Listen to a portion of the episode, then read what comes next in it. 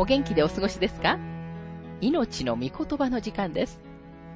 この番組は世界110カ国語に翻訳され、1967年から40年以上にわたって愛され続けている J. ヴァーノン・マギー神学博士によるラジオ番組、スルーザーバイブルをもとに日本語訳されたものです。旧新約聖書66巻の学びから、イザヤ書の学びを続けてお送りしております。今日の聖書の箇所は、イザヤ書13章20節から22節と、14章1節から17節です。お話は、ラジオ牧師、福田博之さんです。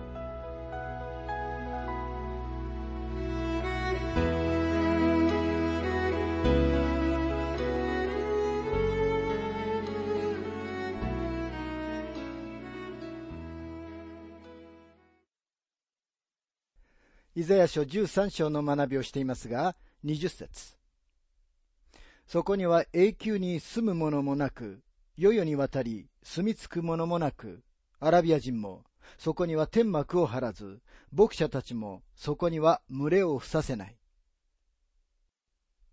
バビロンは滅ぼされるのに、どのようにして、それでも終わりの日にもう一度町として現れることができるのでしょうか。古代バビロンの場所は 15km もユーフラテス川から離れています。この川は運河を通って古代都市バビロンを突っ切って流れていました。古代バビロンの場所は決して再建されることはありませんが、バビロンは別の場所に再建されるのです。古代バビロンの廃墟は成就した予言の正確さを示す記念碑として残されます。過去にバビロンを発掘した数人の考古学者たちは、アラビア人たちを廃墟のそばのキャンプに留まらせることは決してできなかったと言っています。アラビア人たちはいつでもその地域の外に出て、外に泊まったというのです。彼らは非常に迷信的でした。イザヤ書13章の21節そこには荒野の獣が伏し、そこの家々にはミミズクが満ち、そこにはダチョウが住み、野ヤギがそこに飛び跳ねる。山犬はそこの砦で、ジャッカルは豪華な宮殿で吠え交わす。その時の来るのは近く、その日はもう伸ばされない。そこには荒野の獣が伏します。またライオンが廃墟の真ん中に住み着いているのも知られています。野ヤギがそこに飛び跳ねるとありますが、英語ではサチロス、つまりギリシャ神話の半人半獣の森の神がそこに踊るとなります。サチロスは悪霊です。バビロンではサチロスが踊るのです。バビロンは古代世界の偶像礼拝の本部でした。明らかに悪霊どもはこの場所を集合場所にしているのです。将来のバビロンは地上の大きな中心になります。罪の人、反キリストと呼ばれるわがままな王がその場所で世界を支配します。しかし将来のバビロンも古代のバビロンと同じように滅ぼされます。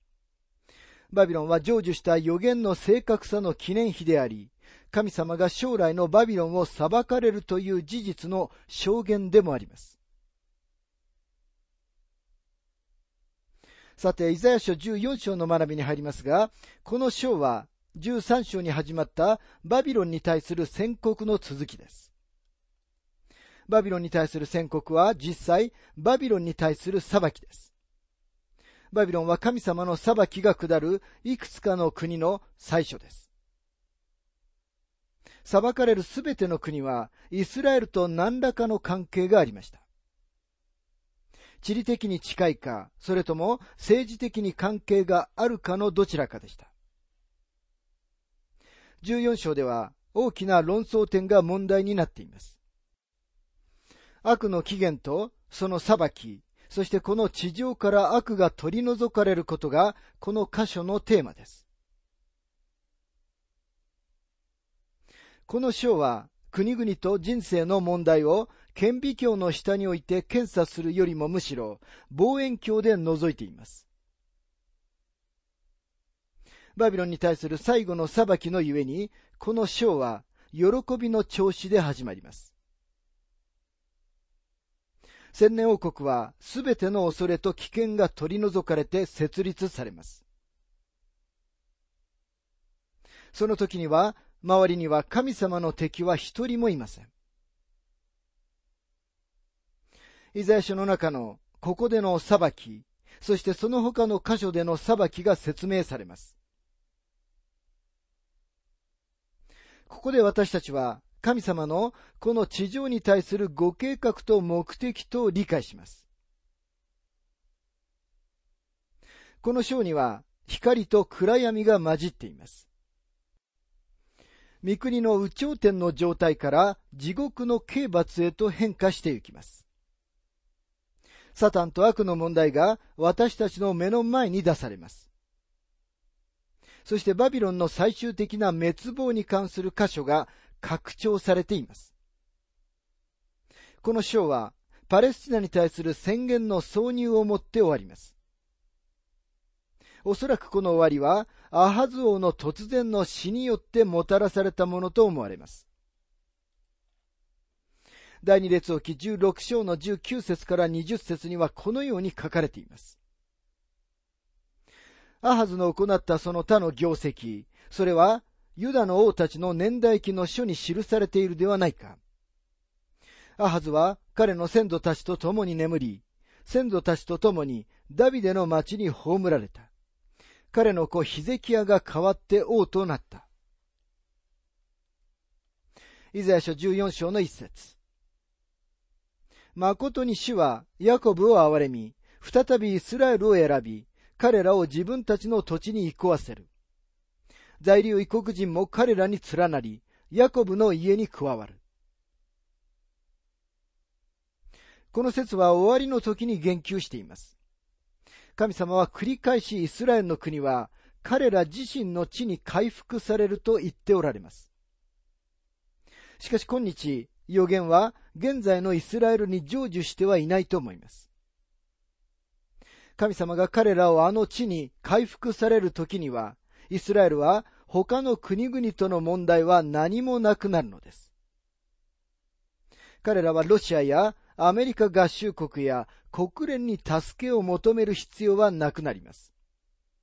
主イエスがそこで直接ご支配されるからです。聖書が筑語的、絶対的に霊感されていると信じていると言いながら、この箇所は文字通りではないという人たちが大勢います。この箇所の現実性と文字通りであるという事実を否定するなら、聖書の霊感を否定することになります。神様は、誠に主はヤコブを憐れみ、再びイスラエルを選び、彼らを自分たちの土地に行こわせると何度も何度も言ってこられたのです。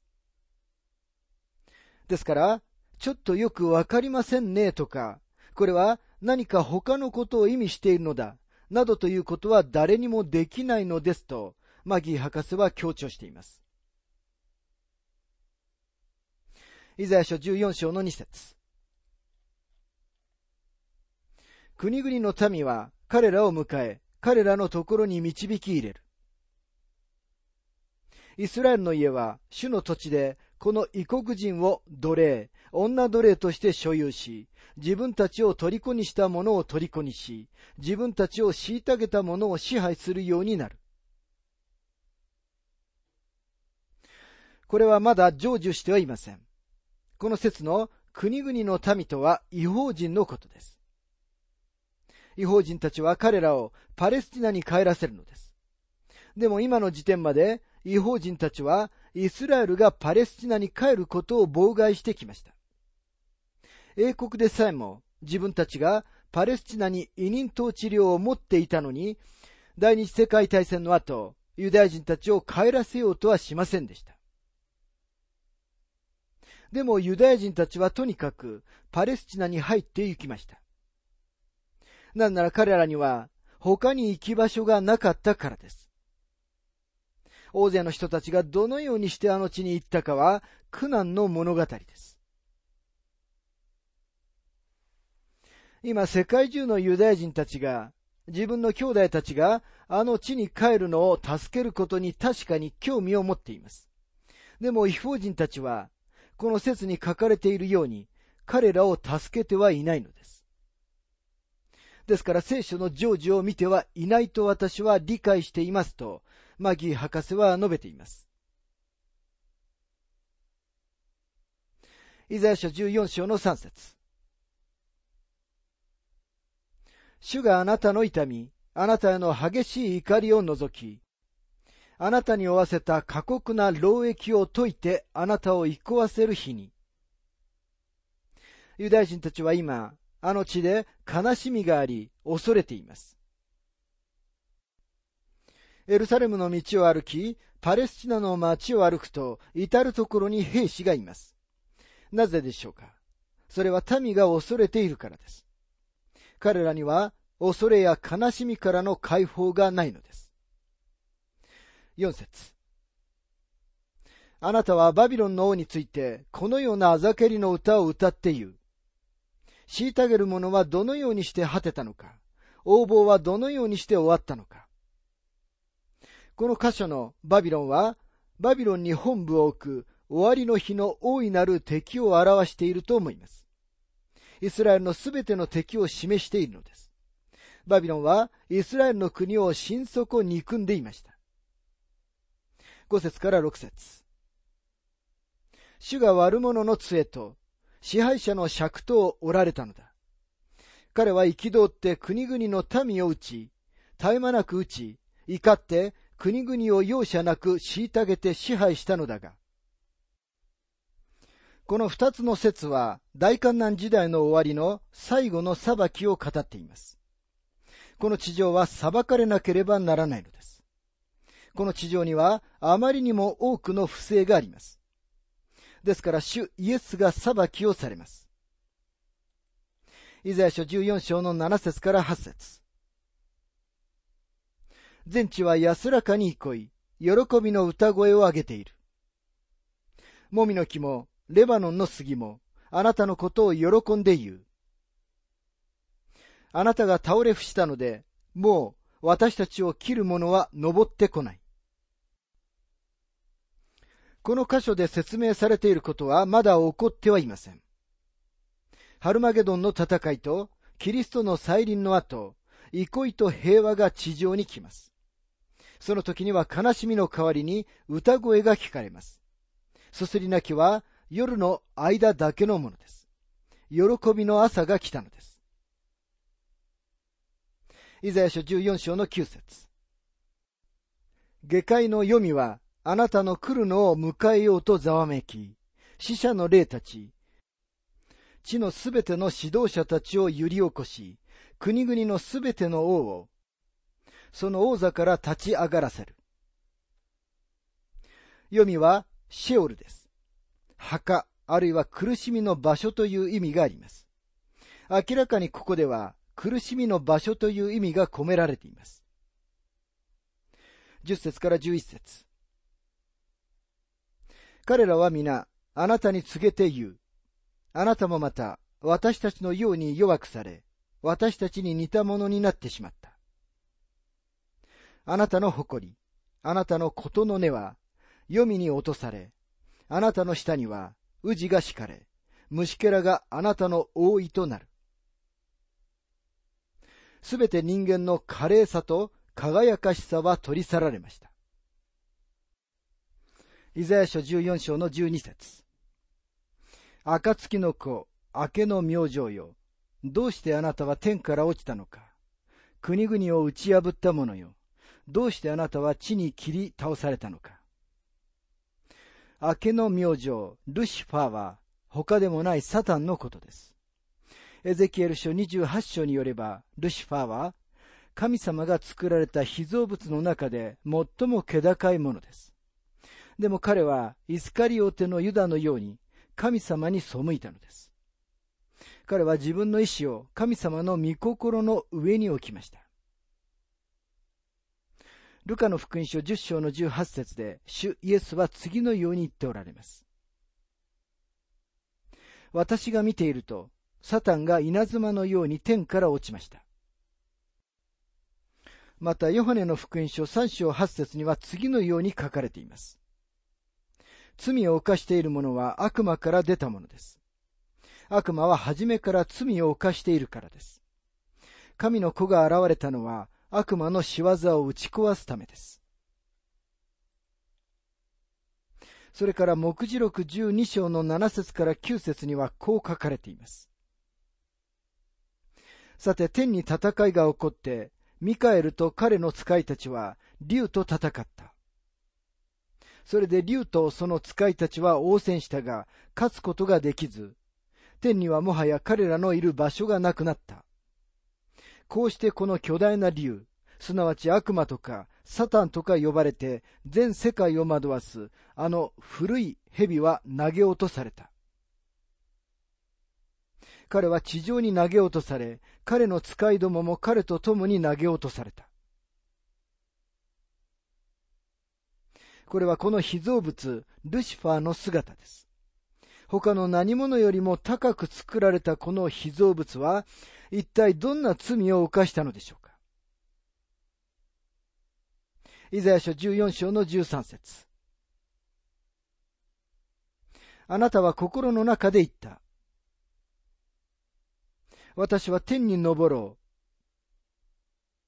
神の星々の遥か上に私の王座を上げ、北の果てにある会合の山に座ろう。三つ運の頂に登り、糸高き方のようになろう。これはルシファーの五つの何々しようという彼の願望を表しています。彼は自分の意志を神様の御心に反してその上に置きました。それが罪の始まりです。罪は作られたものが自分の意志を神様の御心に反して定めるところから始まります。自由意志を行使する者として作られたものには、そのようにすることが許可されていなければなりません。ルシファーには自由意志がありました。人間の現在は、イザヤ書53章の6節にあるように、私たちは皆、羊のようにさまよい、おのおの自分勝手な道に向かっていった。しかし主は、私たちのすべての咎を彼に負わされたということです。殺人は罪です。神様が罪であると言われたからだけでなく、殺人は神様の御心とご性質に反するからです。それが何であっても、神様のご性質と御心に反するものは何でも罪なのです。ある人たちは間違った動機や態度で教会に行くことによって神様を不快にさせることができると思います。神様に対して私は自分のやりたいようにやるんだと言っている自尊心に膨れ上がった人間を想像してみてください。今日人間はまさにそのように言っているのです。しかし神様の御心だけが結局最後に勝利するのです。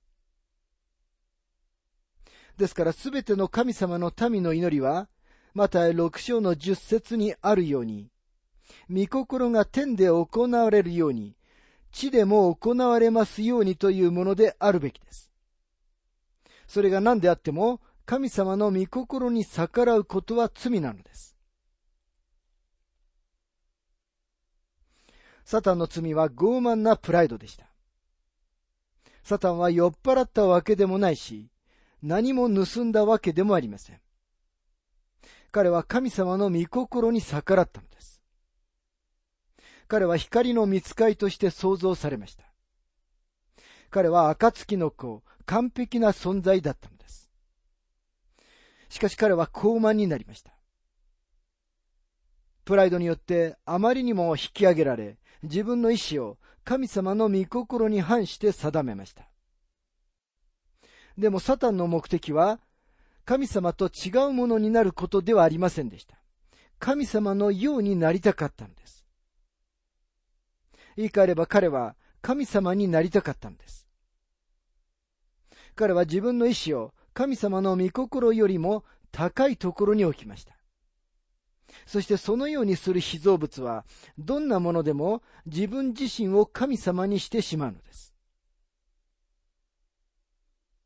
今日、ルシファーのような人間が大勢います。彼らは自分の意志を神様の御心よりも高く置いて、神様にとって変わります。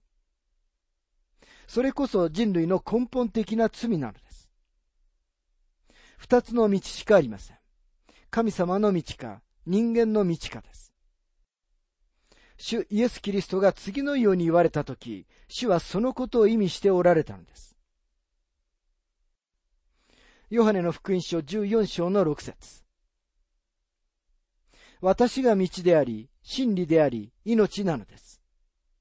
私を通して出なければ、誰一人父の身元に来ることはありません。あなたは今日、神様の宇宙に生きています。神様の空気を吸い、神様の日の光を楽しんでいます。神様はそのどちらにも、また神様がくださっている命に関しても、請求書を送って来られるようなことは決してありません。あなたは被造物であり、神様にとても多くの借りがあるのです。ですからあなたは神様に従うべきなのです。生まれたままの状態では人間は神様に従うことはできません。だからこそ私たちは、主イエス・キリストを通して、失われた罪人として、神様のもとに行かなければならないのです。そうすれば私たちは、新しい性質が与えられます。申請するとは、そういうことです。イザヤ書14章の15節から17節しかしあなたは黄泉に落とされ、穴の底に落とされる。あなたを見る者は、あなたを見つめ、あなたを見極める。この者が地を震わせ、王国を震え上がらせ、世界を荒野のようにし、町々を絶滅し、捕虜たちを家に返さなかったものなのか。神様はまだこれからサタンを裁かれます。そしてその裁きは厳しいものになります。サタンは最終的に彼のために備えられた火の池に投げ込まれるのです。神様はこの地上のどのような考えもはるかに超えた素晴らしいご計画と目的と成し遂げておられます。それに疑問を投げかけるのは私たちのすることではありません。むしろ私たちは神様を信頼する必要があります。なぜなら神様は憐れみと恵みと愛とを私たちに差し伸べる用意ができておられるからです。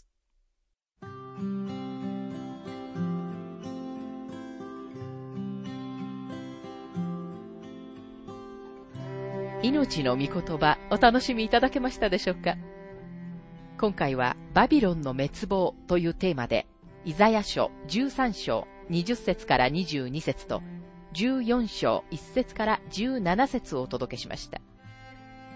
お話はラジオ牧師福田博之さんでした。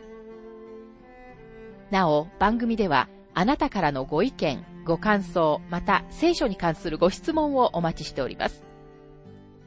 お便りの宛先は、郵便番号592-8345大阪府堺市浜寺昭和町4-462浜寺聖書協会命の御言葉の係。